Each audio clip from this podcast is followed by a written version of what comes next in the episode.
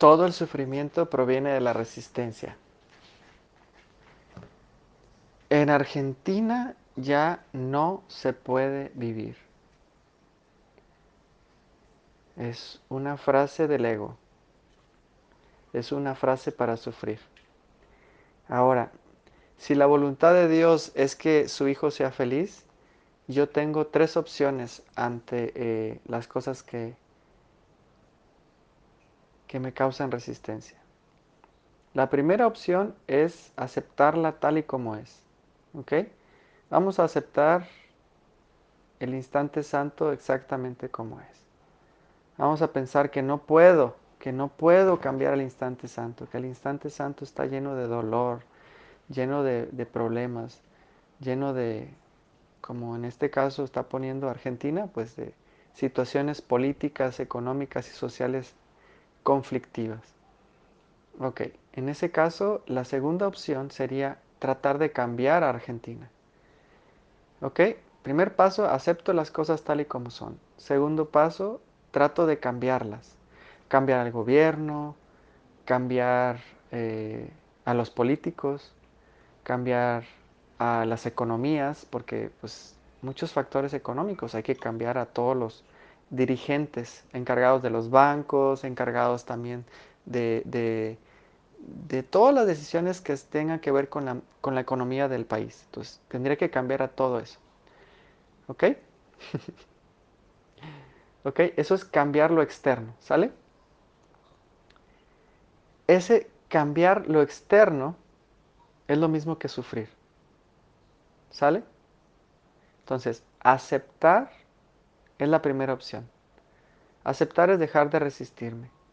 Cambiar mi percepción. Hay una cosa que, que, me queda claro en este punto del despertar y es que el despertar no está cuando viaje a otro país. Cuando mi país deje de ser corrupto, hasta que mi país deje de ser corrupto, hasta que mi país deje de, estar en problemas económicos, hasta que mi país vuelva a ser como solía ser en los años, no sé cuándo Argentina estaba bien, pero vamos a pensar que en los 50 estaba muy bien, hasta que mi país vuelva a ser como en los años 50, es cuando yo voy a ser feliz. ¿Quién dijo eso? ¿La mente condicionada o la presencia? La mente condicionada, porque la mente condicionada siempre está allá y entonces. La mente condicionada no puede existir en el aquí y en el ahora. Entonces, algo que me queda bien claro para cuando, cuando se trata del despertar es que el despertar no está en tratar de cambiar lo externo. El despertar está en cambiar mi percepción errónea en darle la vuelta a la tortilla. Por ejemplo, una buena forma de darle la vuelta a la tortilla a una situación económica adversa es, pues gracias a la situación económica que estoy viviendo, he estado aprendiendo más sobre libertad financiera, sobre hacer negocios internacionales. Porque sé que en Argentina hay personas que están haciéndose millonarios con esta situación económica. Que gracias a la situación económica estoy aprendiendo también a ser humilde, a pedir ayuda, a hacer comunidades, a volver a lo natural, a volver a sembrar dentro de mi jardín que lo tenía abandonado, etcétera, etcétera, etcétera. Si me explico, estoy cambiando mi percepción. Ok, es el primer punto. Aceptación es igual a cambiar mi percepción. Es lo mismo que despertar. Ese es el primer punto. Aceptación. Cambiar mi percepción, despertar. El segundo es resistirme que es lo mismo que sufrir. Y el tercero es evadirme, que es alejarme, es huir. Y huir, fíjate qué va a pasar cuando tú huyas de Argentina o yo huya de mi problema. Lo que va a suceder es que eso que estuvo pendiente me va a seguir buscando, me va a seguir atacando en el país más amoroso, en el país más armonioso, en el país más abundante, en el país más pacífico al cual yo vaya, porque voy a seguir llevando conmigo el problema.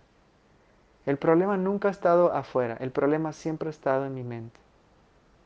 Y voy a seguir arrastrando ese problema a donde quiera que yo vaya.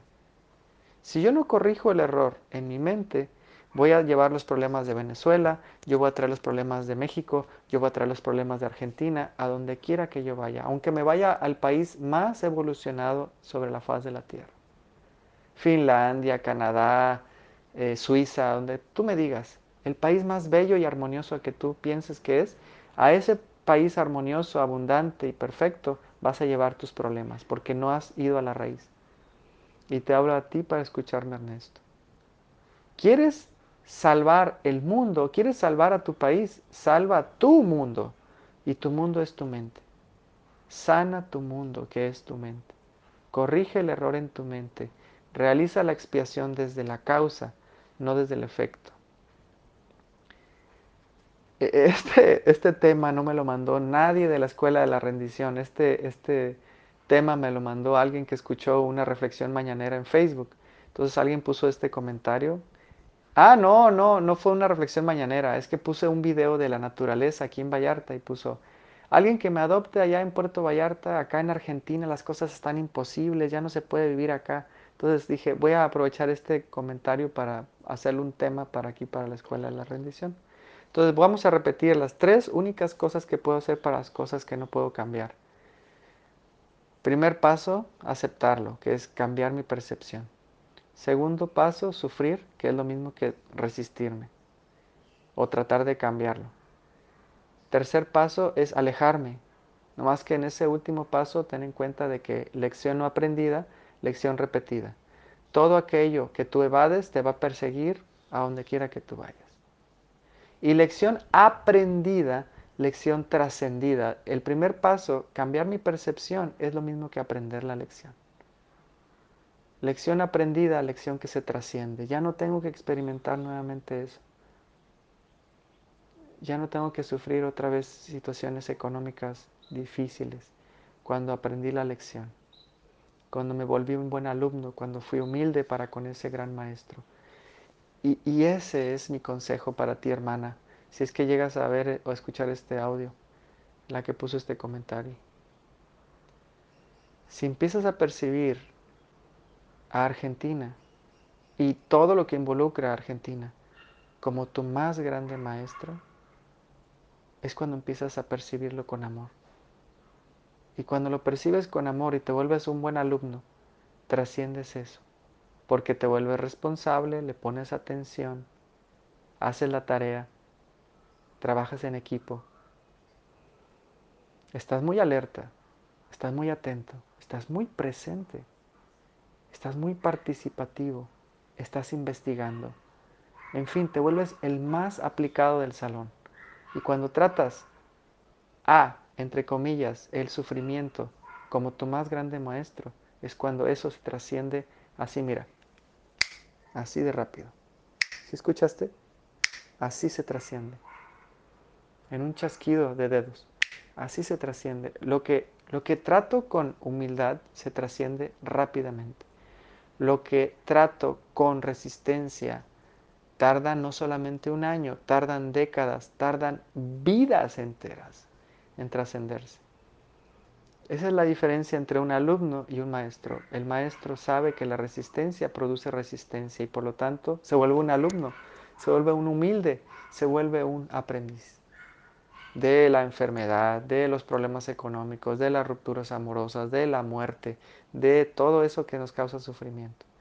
Y el alumno, el que todavía no sabe esto, está en resistencia constante, está en rebeldía constante, está en sufrimiento constante. El sufrimiento no existe cuando hay aceptación, porque la aceptación es el perdón supremo. La aceptación es el perdón supremo.